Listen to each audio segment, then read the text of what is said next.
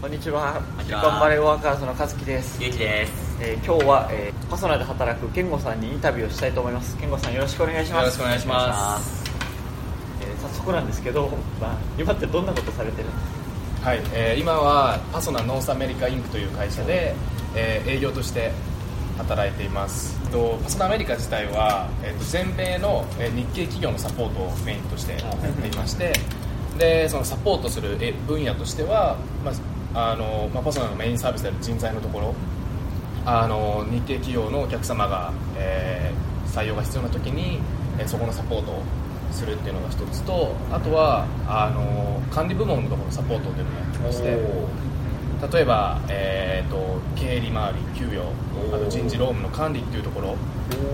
を、えーパソナのサービスで、えー提供なるほど。サポートする。えーあそんなことやってるんですね。はい。えあとはもう面白い。日系企業のアメリカの新サポートっていうのを、まあ、大きくそういった人材のところと管理部門のところでダブルサポートでえー。やるっていうサービスをパソナアメリカ自体がやってて僕はそこの営業をなるほど。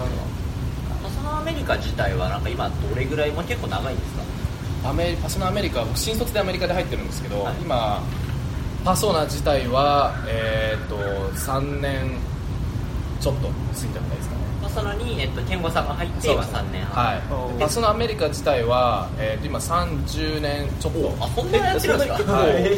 というか、えー。結構前からやってるんですよはいじゃあもう日本でパソナがすごい有名になる前というかもう結構もうかなり初期のタイミングからもう一緒にやっててみたいな。そうですね。僕が聞いたのはもう早い段階でパソナの創業者である南部代表がアメリカに自身で来てこっちを広げてった。すげえ。自分で開拓していった感じなんですよ、はい。マジか。すげえ。今ちなみになんかどれぐらいのなんかこうエリアをこう担当してるか担当領域というか。あー、えー、と私自身が、はい。僕自身は、えー、と今オフィスはサンフランシスコのオフィスで、はい。えー、と働いてるんですけど僕のエリアっていうのは大体サンブルのはいサンブルのですかね。から北って言われてるので、はい。えー、と北っていうのはそうですねサクラメントもそうですしワシントンオレゴン州。えっていうのもえシアトルも？カリフォルニアよりも上も全部もう入ってる。そうでまだちょっとそこはあんまり僕も力入れれてないんですけどまずは一応そういうふうには言われていて。いやすごい。はい。もう北の範囲が広すぎてもう。そうですね。そのうちカナダとかまで行っちゃうんじゃないですか？そうですね。行きたいなと。すごい。今はそのサンフランシスコは健吾さん一人でやられてるんそうなんですよ。あの今一人オフィスで。そんなにフォローするの？疑惑やばい。範囲をカバーしてる感じのでパソナアメリカ自体は今全米で10拠点あって、えー、と東からニューヨークはい。はい。アトランタデトロイトシカゴヒューストンダラスでオレンジカウンティ LA サンノゼサンフランシスコおおなるほどあサンフランシスコはじゃあ一番新しい？サンフランシスコが1番か2番目に新しいですね。おーじゃあはい。去年2015年の冬に開けたばっかり。はい。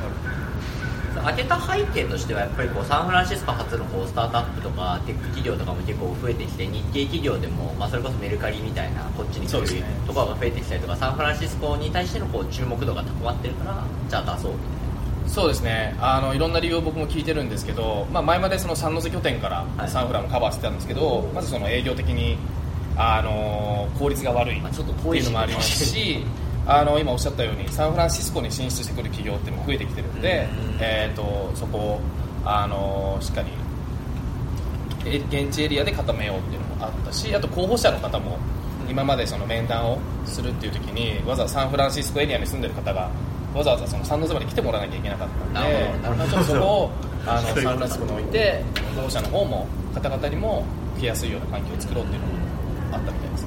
ななるほど。それがサンフランだけではなく、まあ、その北はシアトルぐらい北はそうですねはい。なんで範囲が広がる範囲がどんどん広いことにその営業っていうのは具体的なのか、まあ、いろんな営業って言っても幅が広いと思うんですけどどういった周りの営業というかを今メインでやられてるそうですね。あの営業って僕ら売ってるものが形がないものはい。サービスなんで。だからそのお客さんにそのよしこれを売ろうっていうのはなくてこれは各営業によって考え方は違うと思うんですけど、はい。そのパソナの営業っていうのはいかにその日系企業、まあ、僕らのお客さんの、えー、と悩みを聞くかもしくは何が問題なのかを気づかせてあげる。なるほど。はい、で、えー、とそれをもとにじゃあそれがパソナで提供できるパソナで問題解決ができる悩みであればパソナのサービスをこうやって提案するしもしそれがパソナできなければ他の企業さんを紹介してあのこういうとこを使うと多分いいかもしれませんよという提案もしてちゃんとその課題を見つけてあげるところからそのソリューションを提案するところまでをもう一連でやっているそうですね。となるとその企業のリサーチだとかも相当してっていう感じですねあそうですね。あの基本的に初めて行くお客さんの企業のウェブサイトっていうのは見ますし、まあ、あとアメリカの情報ってウェブサイトにあまり載ってなかったりするじゃないですか。確かにそうっすね。でもそこは本当に現地に行って担当者から悩みを聞いて見込みしてる。でそれをあの、まあ、僕らのその CRM っていう顧客管理システムに、はいはいはい。まあ、歴代の営業っていうのがこういう問題があったって残してるんでまあそれを見てベースに話していくっていう。もうデータベース化させがされてるなんかこう、まあ、パソナだとメインの授業はやっぱりまあ人材紹介だったりとか、まあ、そういうところになってくるかなとは思うんですけどそうなるとこう、まあ、そういう実際こっちの企業が抱えてる悩みとかってなんかどういうものが多いんですか、まあ、フェーズによっても結構違うのかなと思うんですはい。えーっとですね特にあの進出企業のお客さんで悩みが多いのは、えーっと進出してくるときに来る方って大体日本で営業をやってた方トップとかでオペレーション見れる、はいはいはい。オペレーションだったりとかその経営経営戦略やれる人がこうやって来るじゃないですか。で来て、えー、とやっぱ人件費も高いっていうので特にカリフォルニアは、はい。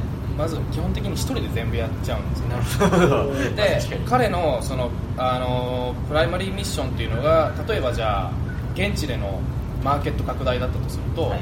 彼はそれだけをやりたいはずなのに結局さっき言ってた経理業務だったりとか現地社員の管理だったりとか現地社員の、えー、と経費の申請の承認だったりとかっていうのもそうかそうか。してる方がいて。なるほどそうなるわけか。ってなるとなかなか外に出れない。なるほど。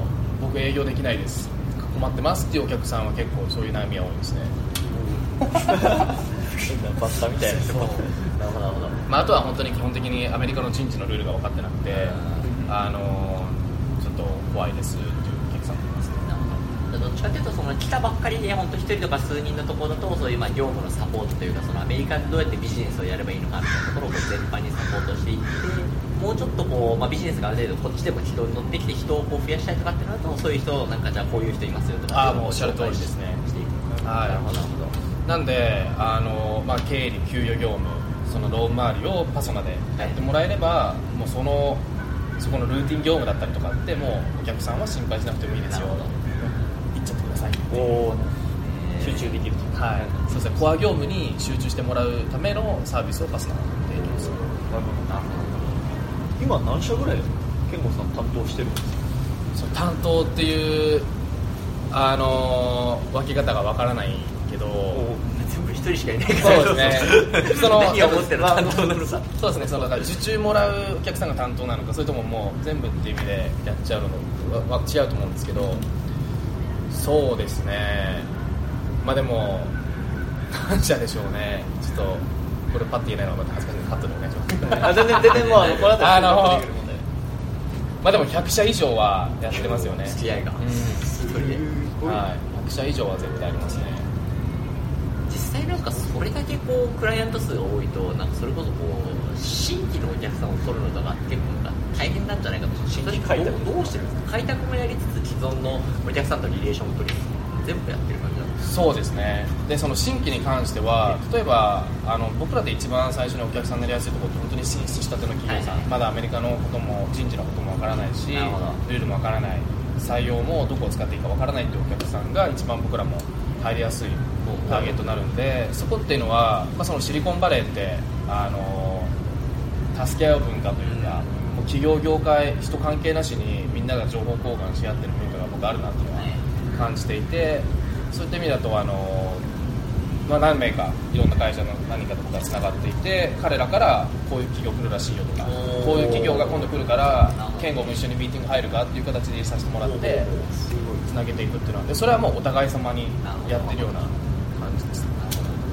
やはり人のつながりが大事。人のつながりすごく大事だなって感じましたなんかあんまりこうイメージ的にそういうこうなんかパスナがやってるようないろんななんですかねサポートとかを、まあ、人材の面とかいろんな業務面からサポートするみたいにやってる企業って他になんかあんまりイメージが出ないんですけどなんかこう競合みたいなところとかってあったりとかはする？あーありますね。やっぱ日系の人材あ人材でいうと、まあ、2社3社この辺にもありますしクルートとリクルートはないですね。トップとかインテリジェンス。あーなるほどインテリジェンスはあるけどただやっぱり僕らも差別化っていうのがあって、えー、と僕らも彼らがどこまでのサービスを提供してるかっていうのは分かんないけど、パスナはまあ人材だけじゃなくてうんさっき言ったよう。にオペレーションっていう。だからトータルそうワンストップサービスって僕ら言うんですけど、ワンストップサービス。はい、パーソナルに来てもらえれば人材も労務も管理部門もサポートしますよという。それは確かにね日本とはちょっと違うというか本だったら結構ねイメージ的にはこう人材会社だとお客さんも人事の人に対して本当にこう人の面だけをやるっていうのはそこだけだとこう解決的でニーズがあるからそこを取りに行くっていう。あのパーソナル日本だと派遣だったら派遣で部署というかカンパニーがあって人材紹介だったら人材紹介で確かに確かあってバイリンガルの人材の専門の部署。なるほど。なるほどあって各担当がいるんですよ。はいはいはいなのでお客さんもパーソナルの派遣の担当者がいて通常の人材紹介の担当がいて、えー、と人事コンサルの担当がいてバイリンガルの人材のための営業の担当がいているけどアメリカはそれを一営業がなるほどやるっていうようなスタイル。なるほどなるほど。すすごい。だからプロコンはあると思うんですよね。その分けることと一人でやることも。確かに。なるほどな。えこのパソナジャパンとのつながりとかはあるんですか？パソナジャパンとのつながり。パソナがもう本当に何ですかね横のつながりというか連携特に海外部門というのは連携が僕はできてるなと思うんですね。で僕が、えー、とオレンジカウンティで新卒でパカリフォルニアのオレンジカウンティで入社して1年働いた後にちょっと OPT の後の H1 ビザが取れなくて帰った時っていうのが日本のパソナの本社のグローバル事業本部っていうところでいたんですけどそのグローバル事業本部っていうのが基本的に海外とのそのなんていうんですかね拠点とのやり取りをするところでもあったんでだから日本で経験してまたアメリカ戻ってきたのを見るとよくその辺のコラボっていうのはできてるんじゃないかな。情報情報共有だったりとか。両方こう経験してみてどっちがいいと思いました？あ人としてやるのか 一人でこう全部やるのか。あでもえーっとですね両方良かったなと思ってましてえーっと日本のパソナでのグローバル事業本部でやった時っていうのは僕は人材紹介だけの営業だったんですよね。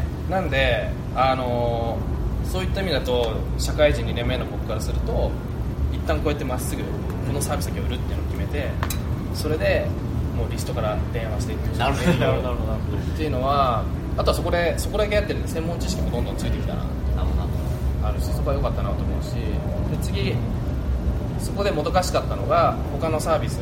こういう悩みがあるんですよねってお客さんに来た時に僕らのサービスラインで提供できない。っていうのがあったんでアメリカの方は基本的にあの、まあ、さっき言った人材紹介と管理部のそのプロフェッショナルサービスって僕言うんですけどあとは、えー、と人事コンサルのサービス3つラインでやってるけど基本的にお客さんの悩みに対して幅広く提供できるしそれが僕らのサービスにないものだったら、まあ、さっき言ったようにお客さんの紹介他の企業を紹介したりとかあとは社内でそういうサービスなければじゃあ作ろうかっていう提案がすごいしやすい。その辺がすごいフレキシブルな会社なんでだからこういうニーズがあったんですけど、えー、と今僕らのサービスはこう提供できないけどこういうふうにやればいいどうですかねっていう提案がすごく。ええ面白そう。だから結構いろんな新しいサービスっていうのが生まれてますね。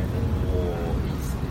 なんかさっきこうなんか自分たちでできないものだと誰かを紹介するとか違う企業を紹介するって言ったけどこのそれによる損失みたいなのをしないというそれを多分損失だと思わないね。それで僕らでできません。はいじゃあお客さんすいません。じゃなくてそれあの例えばじゃあ,、えー、とじゃあこの辺だったらもう弁護士の方紹介会計事務所を紹介しますとか他の会社紹介しますって言ってそこで紹介したことによってお客さんがハッピーになれば結局そのクレジットっていうのはパソナにも少し入ってくるし。なるほどななるほど。うん。でパソナに聞けば何かしら解決できると思ってもらえれば次何かあった時にまたあとワンストップの場所として。そうですねお声がけいただける循環が生まれてくるという。はい。って思いますね。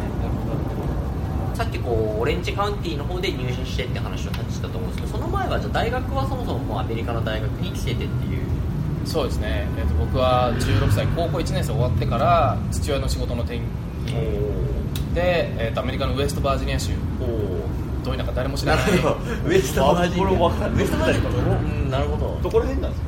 えー、と DC があって、うん。その下にバージニア州があってその西のウエストバージニアそのまま。でアメリカ人でもウエストバージニア州をあのバージニア州の西のパートって言ってそのウエストバージニア州を州として見てもらえてないあるんですよ。そうウエストバージニア州なんだ。州なんです。あそう。えーそうなんだえバージニア州もあってウエストバージニア州？そうなんですよ。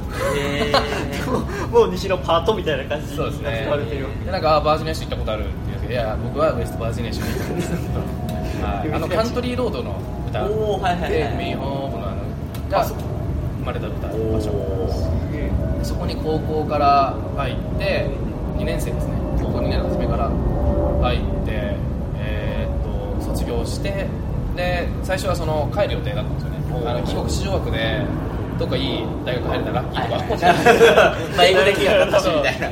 なんであの河合塾の冬季講習とかも行ってたんですけど、えー、そうなんですね。そうなんですよ。東京州ってこっちだ？えー、と日本に東京に、えっと高校それこそ高校3年生の冬休みに、えー、と2週間帰ってその帰国子女のためのマジか。そんな受けてたんだ。受けて帰ってでその卒業した後もその夏のやつに入る予定で、もう申し込みも確かしてたかなであのそろそろじゃあ飛行機も始めなきゃね手配も始めなきゃねってなった時にそれが5月ですね高校卒業して。なんかもう帰りたくないなってなんか悔しくて。そこでで親に相談してあのまあ残残させてくれって言ったら、えー。まあ OK っていうことだったんで。でそのままウエストバージニア州のマーシャル大学っていうのに進学してえーっとそうですね4年間通って。せ専攻は？専攻はあの 最初なんか医者になりたいなっていう単純な思いがあったんでプリメディスンっていうのを取ってたんですけどあの本当にケミストリーが大嫌いで。俺ケミストリー。バックグラウンドやってきた。んですけどまあまあまあ置いてきた。なんかその合わなかったんですよね。ぶ分子の数とか原子の数とかあります。数えてる。時数えたことはないですけどね。ごめんなさい。僕もケミストリーが一番嫌いでした。全科目の中でで言っただけで僕ただ単にテストがすごい悪かったんで悔しかっただけなんですけどでもやっぱりあのその時から人が好きだなっていうその人と関わるの好きだったからだったら自分はビジネスで行こうって決めて、えー、と大学2年の時にインターナショナルビジネスの専攻アメリカで帰れるんで、えー戻って帰ってでも結局卒業はインターナショナルビジネスで、はい、もう大学行ってた時はその両親とか親とかはもう日本に帰ってみたいな。あそうですね。あなるほど。じゃあもう一人でもこっち一人で。ええなるほど。ちなみになんかちょっと高校の話に戻っちゃうけど、うん。高校いきなり来た時英語って大丈夫だった？全くできなかったです。あの高校1年の時も英語の点数本当に高校の時部活と遊びしかしてなかったんで。英語もあんまり勉強してなくて。そうですね。最初はだからもうノリで行った感じでした。英語はさみたいな。当時の心境としてはさいきなり親からさアメリカに転勤になった。んでアメリカ行きますって言われた時はどんな心境だったの？マあジかみもたいになマジ大喧嘩しました、えーそうなんだ 高校1年の8月に最初その話があのディナーの場で出て。で。あ行かないから。おおもう残る。俺は一人で日本に残ると。そうですね。で兄弟が2人いるんで、はい。みんなで行ってきてっていう話をしながらもずーっとその親からは「ケンゴアメリカっていいとこだよ」って「おーそんな経験ないよ」って「いやもう行かないから」って。えいう繰り返しずっとあって。喧嘩してましたねかなり。高一の夏ってねもう本当青春真っ盛りというか一番友達とも仲良くなってもう。しんどい。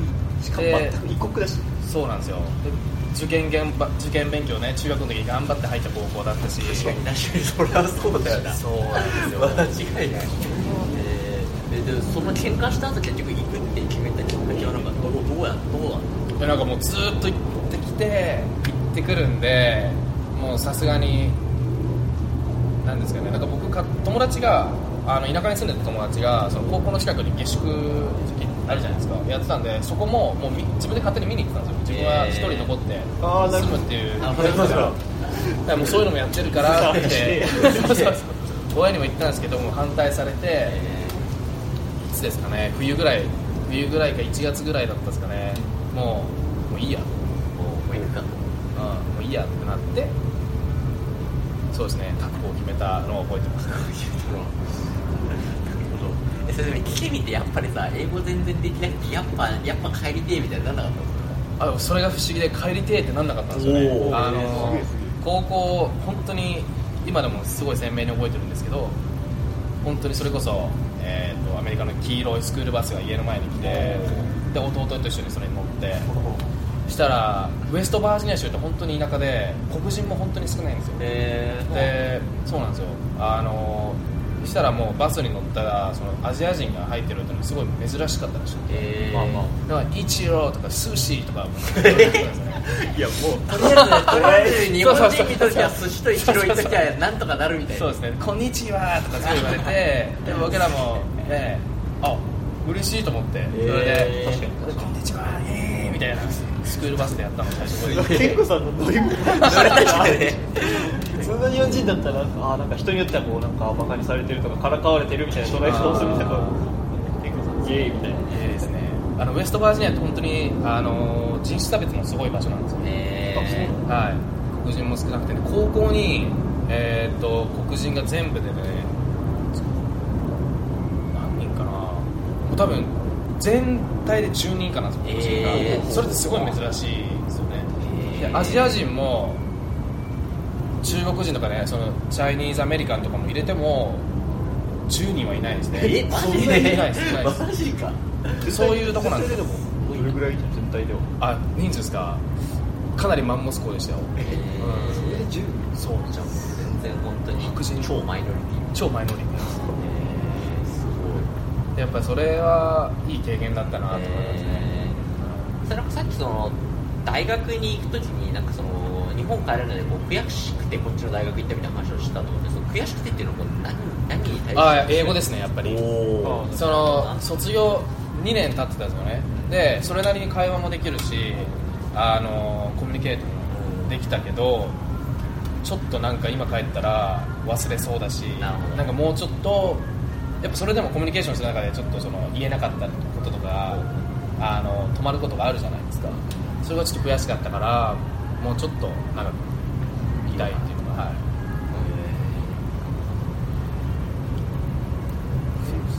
マーシャル大学。マーシャル大学。決めてみたいな。そこの大学ですか、あのー近かったから。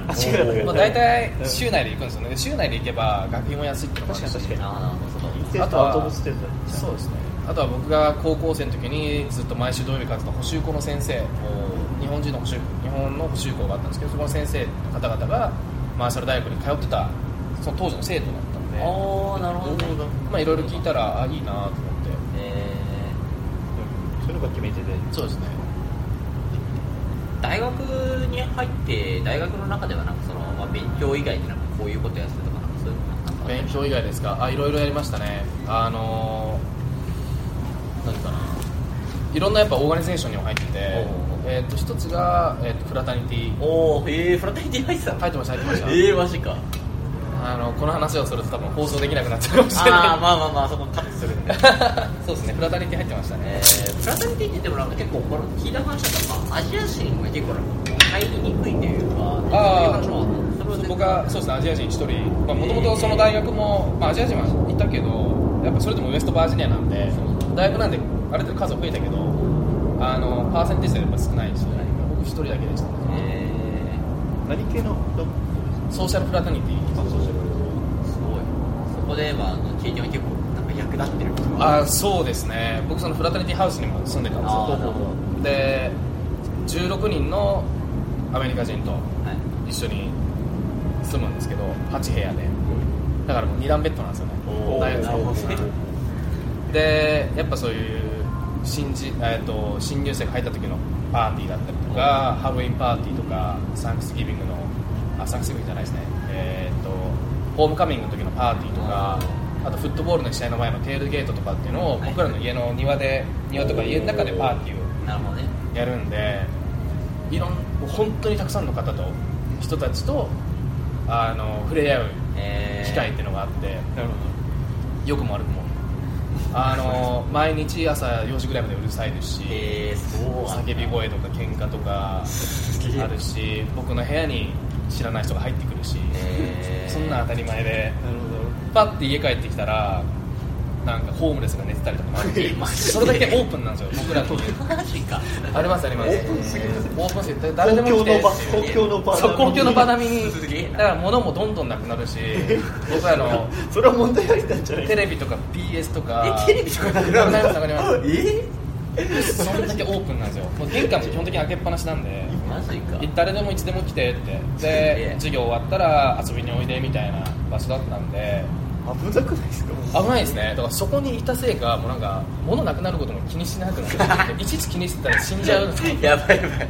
もうなんかメンタルタフネスが半端ないことそうですね。だからそこで培った経験っていうのはすごい今も生きてるな、ちっちゃいことは気にしない。なるほど。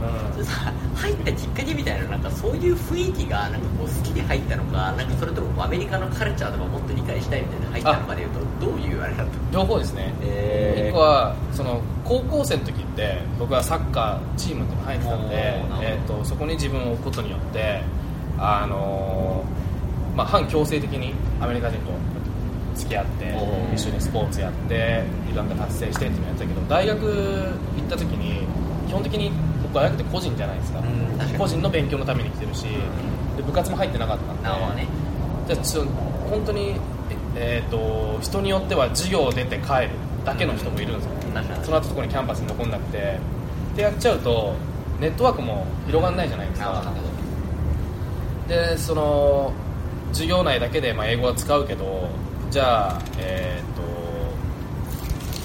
何ですかね。英語上達するためにアメリカ人と喋んなきゃいけないってのあるじゃないですか。間違いない。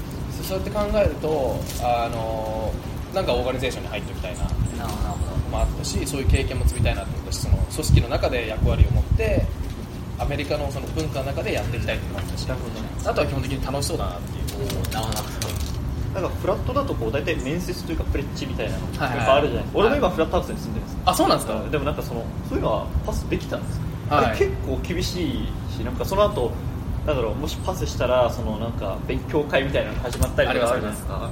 それは大丈夫だったんですか？大丈夫ですね。まずあのフローとしてはあのフレッシュマンの時にそれパーティーとかに行って顔覚えてもらってで気に入られたらそのインビテーションを送るんでリクルーティングの担当から。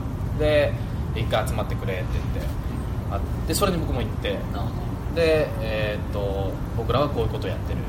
でそのためにはメンバーにならなきゃいけないっていうのがあって。でさっき言ってたその試練みたいなやつは、試練みたいな。いじめなんかちょっといじめる文化みたいなのもあったりしますよね こっちら。そうですね。ヘイヘイヘイジングって言われますけどやっぱ基本的にはお酒関係ですよね、どうん。ただあの、まあ、それもフラタリティによっていろんな文化があるんですけど僕らの場合はもうほぼ決まったっていう段階ででそれ一応やるっていうので、えーなんだったかな。僕は5つステージがあるんですけどまず最初にカードが渡されてあるところの人に来なさい。えー。こうやってバーっていくとその人からお酒を2個渡されてか両手にでガムテープでこうやって縛られて。であの空気椅子やった状態で飲み終わるまで立っちゃダメだよっていう。でそれが終わったらその人から次じゃあ何々のとこ行けっていうその先輩の。こうやっていくと水が入ったコップが6個。あ水じゃないか。ボッカのショットが。で水がその中に1個あるからそれを引き合ってたらもう飲めなくていい。で水はないまあ本当にないけどあるからっていう体にして やばい。そう。水はないんだ結局やばいそれ。全部ショット全部6みたいな個ショットする。でそれ終わったら次行くみたいなが5つぐらいステージがあってすげえな。もう終わった時にはベロンベロンですけどでそれ乗り越えたらなんかなんか「コングラチュレーション」って言ってもらうとか。それ潰れる人いないんですか？あいますいますいます。でも飲めないとも入れないみたいなあだからそこはあんまり僕ら厳しくしてなかったですね。僕らのフラタニティは、飲めなかったらもしょうがないけど一応これは文化としてやるぞ、なるほ あとはありますよね。玉ねぎを丸ごと1個早食いしてその後あの大学のキャンパスを走らされて白 T シャツでね。で、えーとその日は家帰るの。フラタニズの家に泊まれってみんなその辺のカウチで寝て次の日汗だらだらでで玉ねぎ食ってるからすぐ臭いんですよ体がお前らはこのまま授業に行くんだな それ。すげえな。まあアメリカそんなアメリカのドラマドラマでしか見たことない。そうでみんなのパドルフラタニの時にあの入試入る時ってパドルを持ってるんですよね。でそこでサインをこうやっていろいろこれをやれって言われたことを終わったごとにサインもらってそれが集まった数であの新メンバーに入った時のランクも決まったりするんですよ。えだからみんな当時僕の同級生とかもそのパドルを持って キャンパスに行って一緒にもらこう積み上げていって。そう。すごいな。俺はでもそういうの結構面白そうだなと思ううん。そうだからその経験は良かったしでその時に僕らってそのパーティー開いて迎える側じゃないですか。なのでそこでシャイだったりとかあの outgoing とか social じゃないと何ってなってる結局僕らの対応の仕方っていうのがその僕らの fraternity の看板になるわけだから。だからもう本当にどんな人でも受け入れてまずは一緒にビールあげてビールバーッとみんな飲もうっていう文化があって運営僕もそうしてもらったし。運営費は誰か誰が出してるパーティーとかやるときは僕らがもう全部1人え？25ドルとかマジか。メンバーで出し合ってビールを一気に買ってでも物取られていく。物取られていく。物取られていく。お金しかかからない。そうですよ。なるほど面白い。あそれはまたやっぱ人と触れ合うのが結構好きっていうのはそうですね。つながってる、あとはそれやってあとはインターナショナル・スチューデント・オーガニゼーションっていうのもあってそこのバイスプレゼントもやってたんですけど。なるほど。うん。なんかその年に1回インターナショナルフェスティバルっていうのがえ僕らの町であったんですけど、まあ、そこの司会やったりとかあってますまああとそのインターナショナルの生徒のためのイベントを考えたりとか。結構留学生ってあの悩むじゃないですか。アメリカに来て友達できないとかそういうのを、まあ、僕はだから AT、えー、と僕のフラタニティとインターナショナルスーデントオーガニゼーションでなんかうまくこうやって遊びの場というか、集まりの場を提供できたらなってその後じゃあ大学大学卒業した時はもうこのままこっちで就職しようっていうのは考えて日本帰ろうとかっていうのはどうか考えてなかったの？考えてなかったですね。へ親から早く帰ってこいってめっちゃ怒られたんですけど勝手に行きたくないって行きたくないって言ったやつが今度帰りたくないって。そうですよ。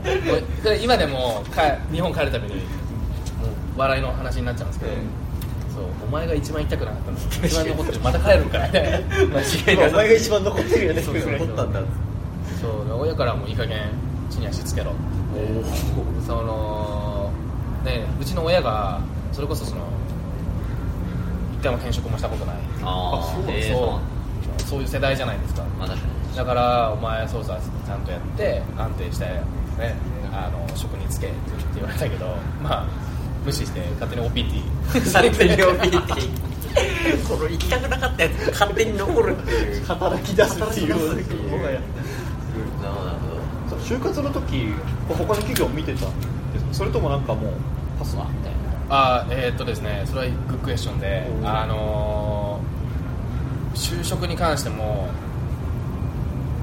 なんですかねあんまりリサーチもしてなくてー。気が付いたら卒業してたんでちょっとやばいなっていうのはあってであそろそろ真剣に仕事探さないとなってなってる時に友達からまあいろいろえーっとトップとか日系の人材紹介を教えてもらってでで最初はトップ経由でいろいろ仕事探しててうん。内定もらったりもしてたんですけどなんかまあしっくりこなくてで他なんかないかなって聞いた時にカリフォルニアに行った友達がパソナっていう会社を教えてくれてとりあえず登録してで面接してやっていく中で僕がこういうことしたいんですっていうのを言ったらじゃあパソナはどうですかっていうのを言って むしろ何紹介してもらおうと思ったらパスナを紹介そうですね。パソナからパソナを紹介してもらったでまあ採用していただいて、えー、それ OPT の時はもうそのまま OPT なんてずっと働こうと思ってパスナにこう入ったのかそれとも OPT 期間だけ一旦こう入ろうと思って入ったのかで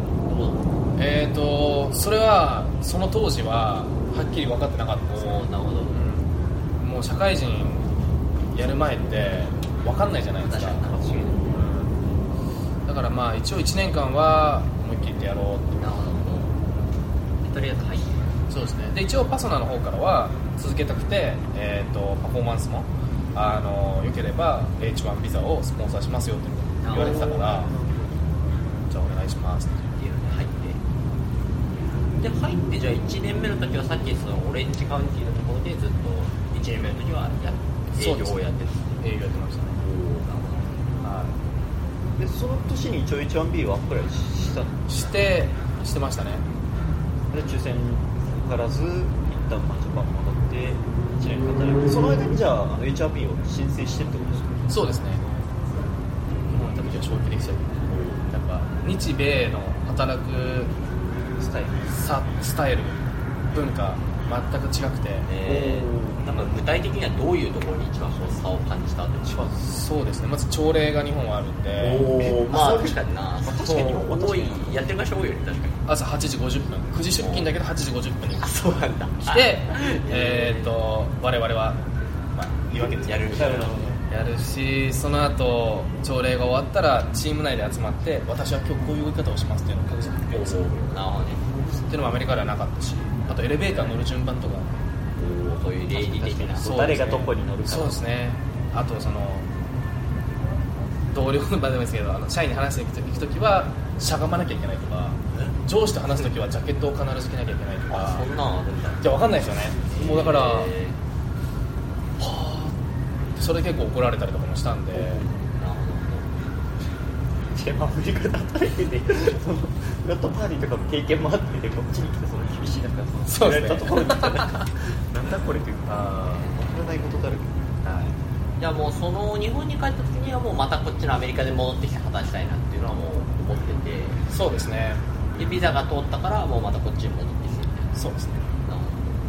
で戻ってくるときはまたなんかこうオレンジカウンティとかニューヨークとか別のところじゃなくてそのサンフランシスコに行くことになったのはなんか自分で希望してそれは行くことかなり希望しおてかなりよくしてましたね。なぜサンフランに。本当はサンフランというかそのシリコンバレーっていう言葉でこれなんか今そのシリコンバレーっていう言葉って一種のなんかブランドみたいになってるじゃないですか。で僕も具体的になんでシリコンバレーシリコンバレー言われてるか分からなかったんですよ日本にいた時なるほどただいろんな日経新聞とかにもシリコンバレー初シリコンバレーなんだあってなんですかねそれを実際自分が現地で見てみたいと思なるほど。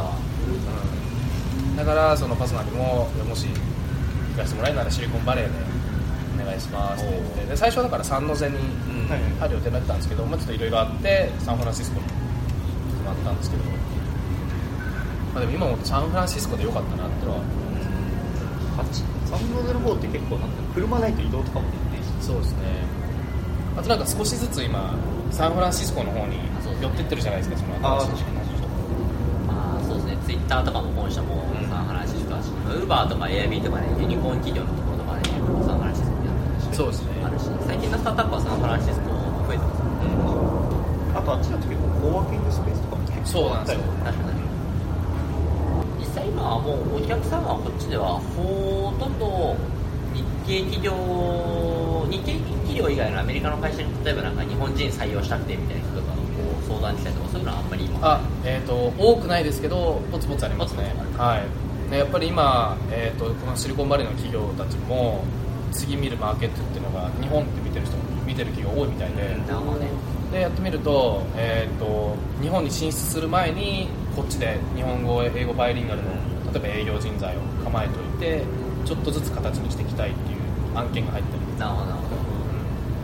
そういうのあったりする。はい、であとは今パソナアメリカから出向で日本に行ってるものがいるんですけど、えー、とこちらではあのこっちの米系企業の日本進出のところで例えばカントリーマネージャー。おーなるほどね。日本側で探しますよ。ああそうかこれからやってくる。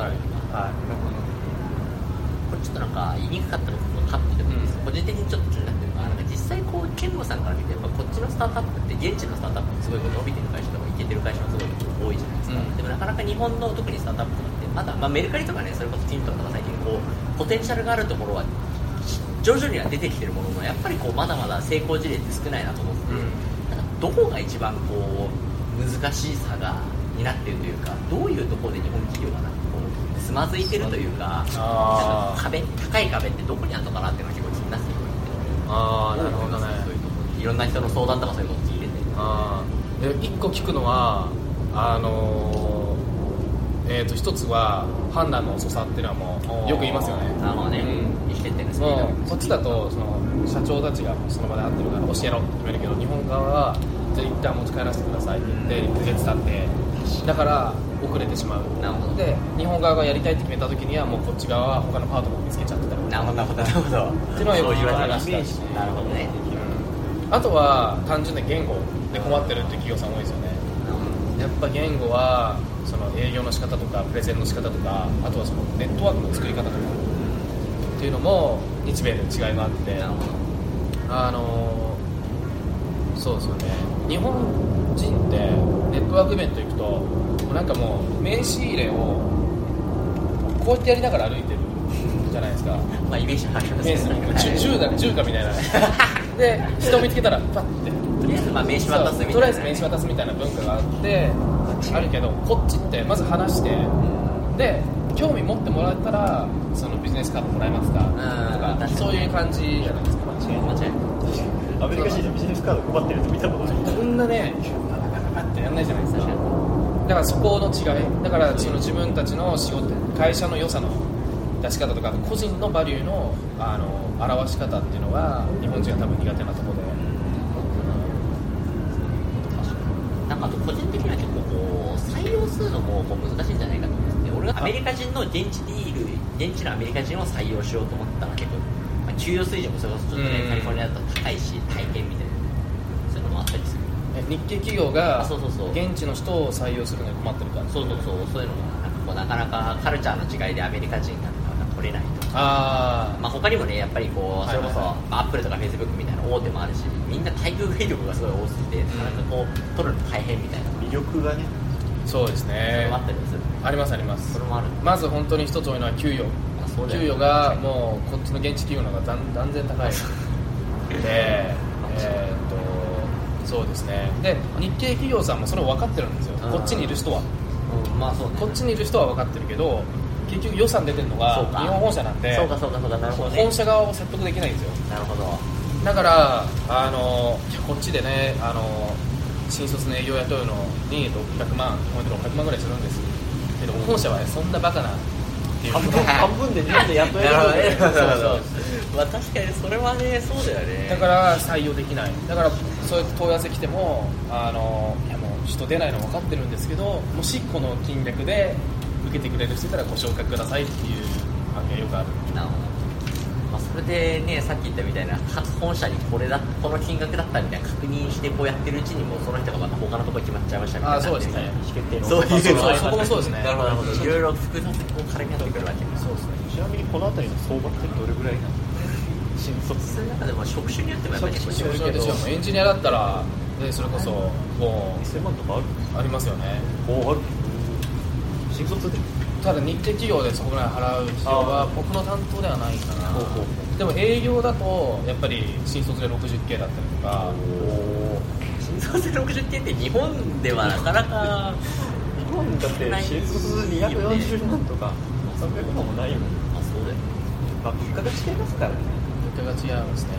だからそこでやっぱ日系企業はその採用に苦労するっていうのはあるしあとは採用してからもよくあるのがその日本から来たばっかの方々だとその働き方のなんていうんですかねミスマッチというかそう。働き方の考え方がそもそも違う、うん残業して当たり前とかあとはあのなんですかねこっちの方って基本的にジョブディスクリプションに書いてあることのみをやるけど、うん。日系企業ってえちょっとそこを気使ってとかあのここにいかにプラス出他のせるかでしょ。プラスある他のことやんないのみたいな。確かに確かに。それはありますよねなるほどその辺のミスマッチは。もうちょっと動いてほしいんだけど、ねその言われたことだけじゃなくてみたいな。じゃあお金出んのかみたいな。じゃあやっぱ今の話は聞いて健吾さんから見てこっちで結構まあ伸びてる会社とかうまくいってる会社って例えばそれこそまあ会社のなんかねトップが直接来てなんかやってるとかその会社のなんか役員の誰かが直接来てこっちでもゴリゴリ意思決定してスピード感を持ってこうこっちのカルチャーも理解しながらやってるみたいな会社が結構こう伸びてるというか日程企業でうまくいってるところがそういうそうですね。そうですね。それだったりとかもうあのオペレーションのトップを現地の人に任せてる。なるほど、そういうか、うん。もうそもそももう日本がアジャストするっていうこっちで分かってる人を直接もうそ,、そうですね。の人にもうちゃんと任せちゃう。そうですね。それでもマーケティングとかももうこっちのやり方で任す人に任せれるっていうのも大事なところなんですよ。任すっていう意思決定をやるうん。なんかもうあるわけか。えー、なるほどな。信頼するっていうのも結局さ任せるにはある程度こっちのことを分かっていないといけないというかさそうですね。カルチャーのことを理解してればなんかこう任せやすくなるんだよね理解してないとなかなかやりにくいっていうのは逆に任せすぎちゃってあのー日本の子会社なのに全く日本のコントロールが効かなくなって困ってしまってるっていう企業さんも中にはありますよこのバランスがやっぱりそうですねえー面白いなんかそのキャリアみたいなのを考えてた時って今こう、まあ、営業みたいなのをやってて、まあ、あとこう、まあ、どちらかというとこう HR みたいなところに近いところに携わってるみたいな感じだとここら辺をこう今後も極めていくみたいなものを持ってるのかそれとももうちょっとこう自分自身でビジネスをやるとか広幅を広げていきたいとかで思ってるのかってどういうふうに考えて後者ですねるおおなるほど、うんやっぱり、あのー自分で何かやっていきたいなっていうのはあります。野望が。それはなんだろう人にやっぱり関わること。そうですね。それを探すためにパソナに入ったってのもあるんですけどでもやっぱり今3年経ってあのやっぱ思ったのはやっぱその人と関わること、まあ、営業っていうポジションもそうだし、そういうのが自分は好きなのかな。なうん。でなんかその人と人をつなぐこともすごい好きで、うん。それは多分大学時代のあのフラタニティの経験とかもあったりあると思うんですけどなんかそういうのでなんかできたらなまあ、あとパソナとしてもあの うちの社長がすごく新しいものをどんどんっていう感じなんでやっぱそこでも何かこっちの例えばスタートアップとかと何かしらコラボできて新しいバリューを生み出せたらいいなって。それはパソナの営業というポジションを利用して何かやってみたいな。なんかその今後のキャリアを考えた時にさっき梶さんも言ってたなんかこう、まあ、ロールモデルというかベンチマークというかこの人の情報を結構追ってるとかもうこの人注目してるみたいな人とか結構いたりするんですか俺あんまりこの人って一個絞ってなくて。なるほど。一人よりかは何人かこうからいいその人たちからいいところをこうそうですね。人って誰でも絶対いいとこがあるじゃないですか、うん。だからあこの人のこのとこは好きだなっていうのがあればその人の話を聞くし。だからそれが有名な人でも有名じゃなくても。なんかそれはもう盗めるところは。そうですね。あこういうこの人のこういうとこ素敵だなと思ったからちょっとじゃあ話してみようとか,、うなるほどね。だから昨日もちょうどハワイにいる人あグアムにいる人が彼もインスタグラム経由で知り合いになったんですけど。インスタグラムはい。そんなに知あり合いがインスタグラム経由で知り合った友達の友達。えそれどうどうつな広がり方がわけわかんないはい、でその人はグアムで自分でビジネスやって、えで、えー、と不動産投資もやってやってる人でで27歳かなえ27歳ででそれが僕オレンジカウンティにいた時にすごく仲良くなってで東京行った時も会っててえでなんかちょっと昨日そういうの電話しててまたなんか新しいことやるに来週からパリに行くって言ってたからへえみたいな。チームだそうでちょっとねそれ教えてって。なるほど。うんやりますねじゃあ結構そういうなんか、まあ、いろんなもののインプットとかはなんかこう人から結構吸収してみたいな。逆になんか本読んだりとかそういう自分でネット追ったりとかそういうの結構やったりするああいい質問ですね。あの僕本当に今まで何ですかねどうにかなる。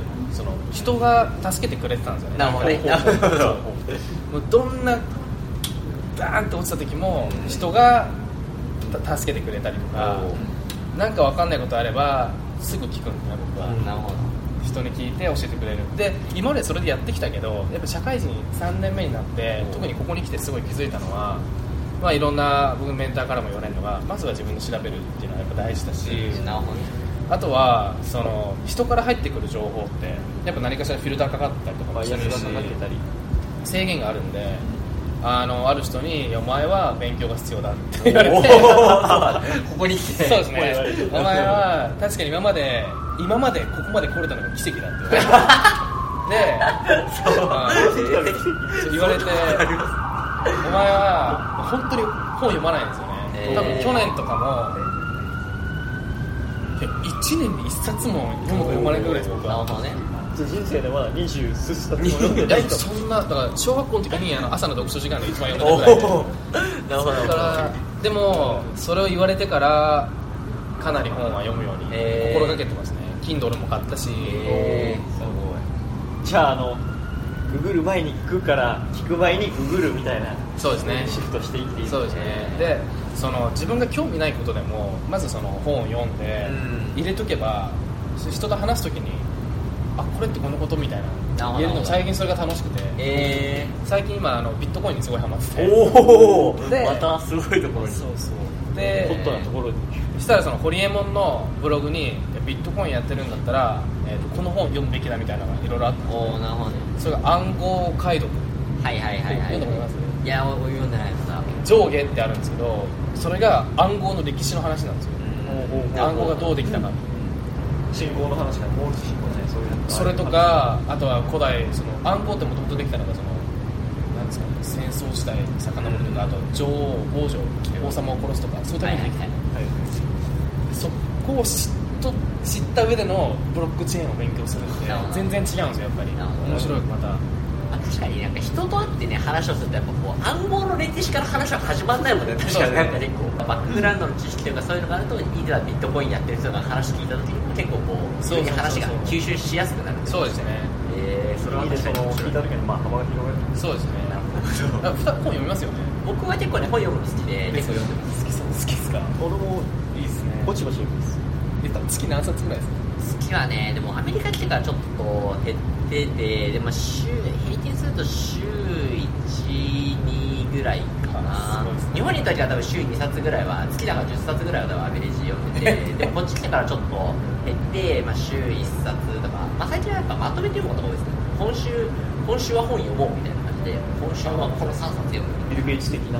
そうだから読む週読まない週みたいなのがあってなんかまたなんか興味が例えばなんか湧いたらなんかこのテーマ例えばなんかこのテーマちょっと面白そうだと思ったらそのテーマについては三本を3冊まとめて週末に読むとかでへなんか次の月にまたなんか別のトピックが出てきたらそのトピックについてもまとめてガーンって読む。トピックが出たごとになんかこうまとめて読むみたいな最近僕は多い。ですいいですね。何冊ぐらいですか？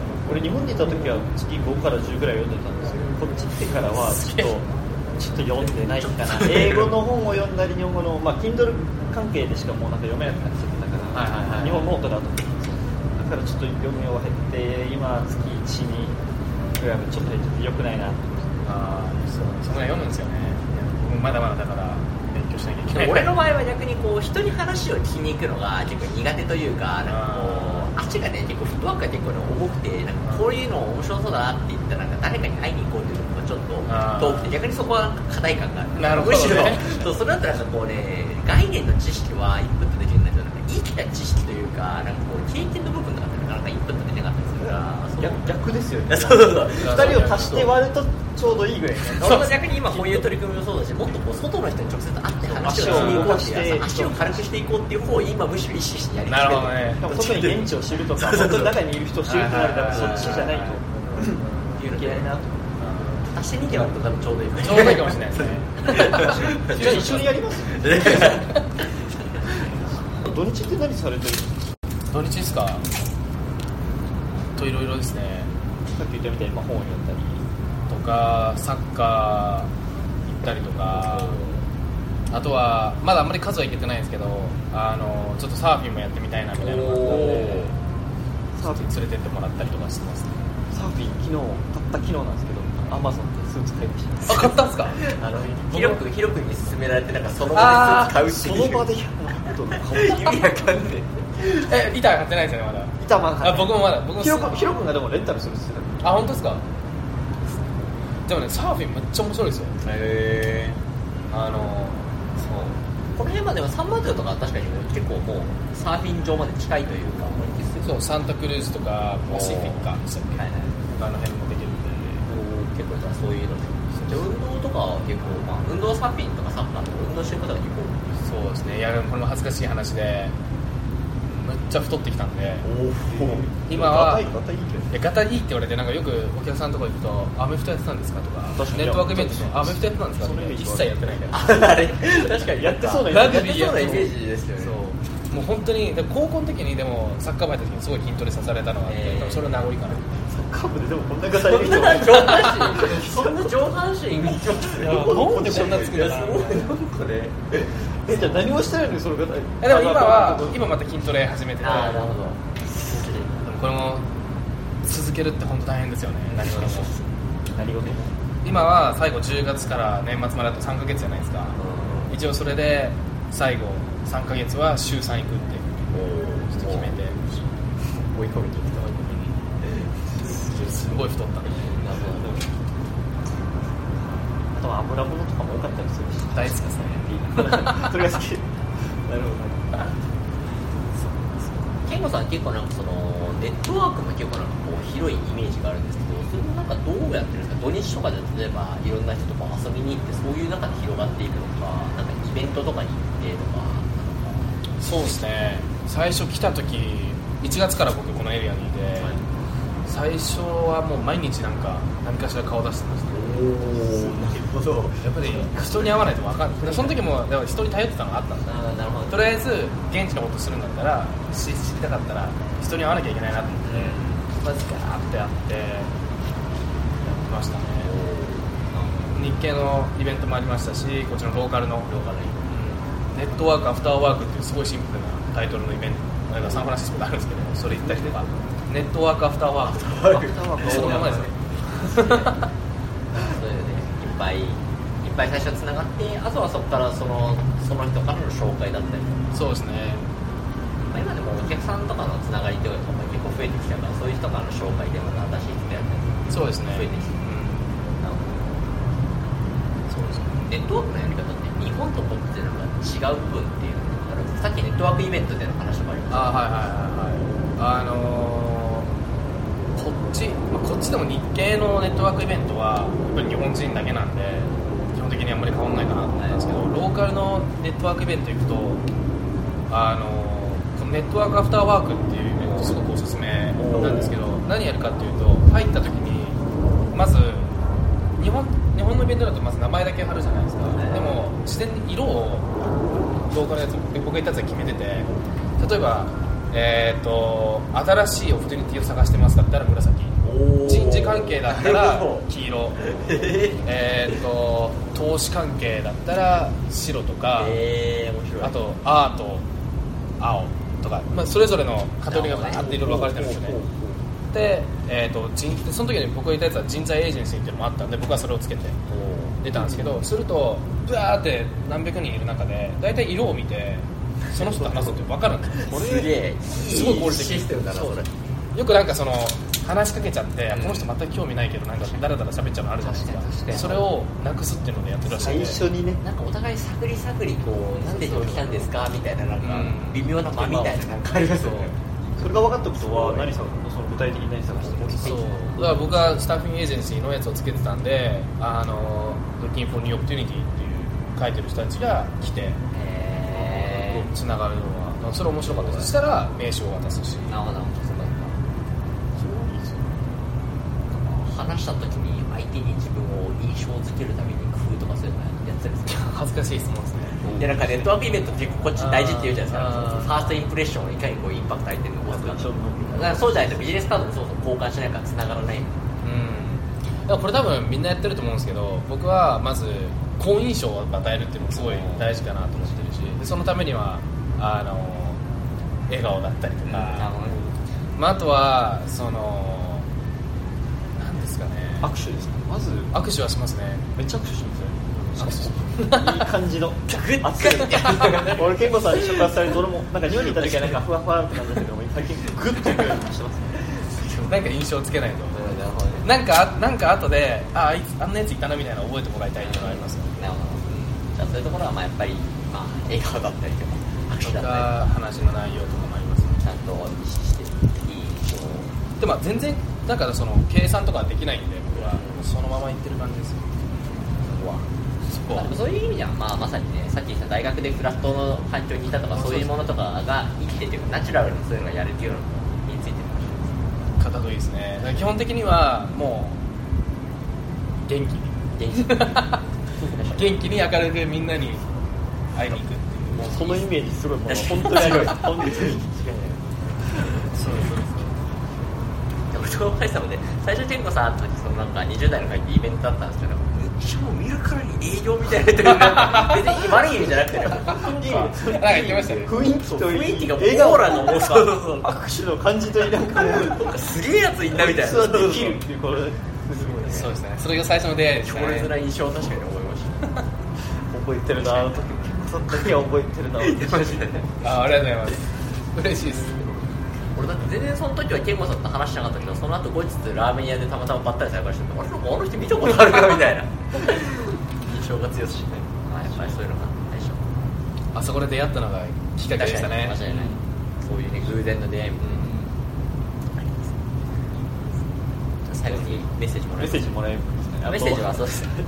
なんかあのこのなんですかねこう日本とかにいたりとかこう、まあ、こっちにいてもいいんですけどこうなんか何かに挑戦したいけどこうなんかこうこう踏みとどまってるみたいな人たちなんか言えるというかなんかなんか何かしらメッセージをもらえたらそうですね。ざっくりなんですけど。えー、とこれは僕が、えーっとですね、アメリカに来てから、あのー自分にずっと言い聞かせたことがあって、あのーアメリカの言葉で「ゲイアウトゲイアウトコンコンフォートゾーン」っていううんあるじゃないですか。そのコンフォートゾーンから抜け出せっていうのがよく言われるじゃないですか。それはすっごい自分にも言い聞かせて、でなんかその新しいことやりたいとかあのなんかこういうのに挑戦したいっていう時って人間ってなんか自然的にあこれしたらこう思われるとか、うん。これしたらこういう悪いことが起きるっていうのを考えちゃうと思うんですよね。でそれ多分当たり前で人間のそのリスク会議のあれであるけど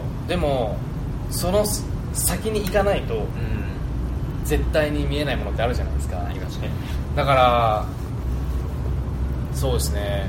とにかくコンフォートゾーンからどんどんどんどん抜け出していくっていうことを、え誰でしたっけ？若者？若者だったりまあ してほしいなっていうの例えば昔の僕らそうですね。日本で働いてこっち挑戦したいあそうですよね。留学とかもそうだし留学って本当にその第一歩かなと思って、日本人がやる第一歩のゲラルコンフォートゾーンっていうのが留学かな。まずは日本っていう生まれ育ったとこから抜け出して知らない海外に。で次海外に行って大学に行くと。でそこでまた時間が経つとそこがまたコンあのうん。コンフォートになってくるわけ。ですよねした。ら次はあの僕の場合だったらあのフラタニティに入るっていうのもすごい勇気が当時はいたんですよ、まあ面白いなと思ったけどアメリカ人16人と一緒に住んででいろんなイベントやんなきゃいけない。でこうやってパッてやってメンバーになるのもそうだったしでその後入ったら次またその周りで友達ができるからそれがコンフォートになるんですよね。そしたら次はそのフラタニティの中でハウスマネージャーっていうそのエグゼクティブポジションがあるんですけどそれにややってやらせてもらうためにプレゼンもしなきゃいけないし。だからお二人もそうですけどね。日本でいて留学してでゆきさんの場合は就職もしてたのに。まあそうですね。まあ辞 めてこっちに来るとかもそうだし。そういうなんだろうそこから抜け出して新しいところに挑戦して。うん。とにかく快適なコンフォートのゾーンにはいないことが大事かな。でそれは僕も常に今大丈夫かっていうのを言い聞かせてるし。でそれが成長にもつながっていく。って思いますね。そうすると新しい環境に飛び込むとやっぱり今まで見えてなかった新しいこう景色も見えるようになってきて。視野も広がってってそうそう。新しい経験とかもね集めてなんか面白いみたいなのありますね。でその最初の一歩ってめっちゃ怖いですけどね。いや間違いない。そうですよね。勢いでいくしかないですよ。だからあんまり考えないテムさんの場合はでもね面白いですよね。その最初の一歩はめちゃくちゃ本当それこそさコンフォートゾーンさ日本にずっととどまりたいって思ってたのにさいざこっち来たらもうそれが、ね、もう強制的に出て結果的にそれがもう出る習慣が出つい。たってい。うのがすごい。面白い。ですねだから親には感謝ですよねそこは無理やりこうやって来てくれたまたねこの親が日本に帰ってこい。って言ってるの面白い。ねまたなんかこう今度は帰ってくるって言ってるのが面白い。でなんかその決断を決めるときにそれはコンフォートゾーンにとどまる決断なのか抜け出す決断なのかっていうのは考えるなる。ほどなるほど。じゃあ今日は、えーパソナノースアメリカインクで働く、えー、ノエリキンゴさんにインタビューしていただきました。キンゴさん今日はありがとうございました。ありがとうございます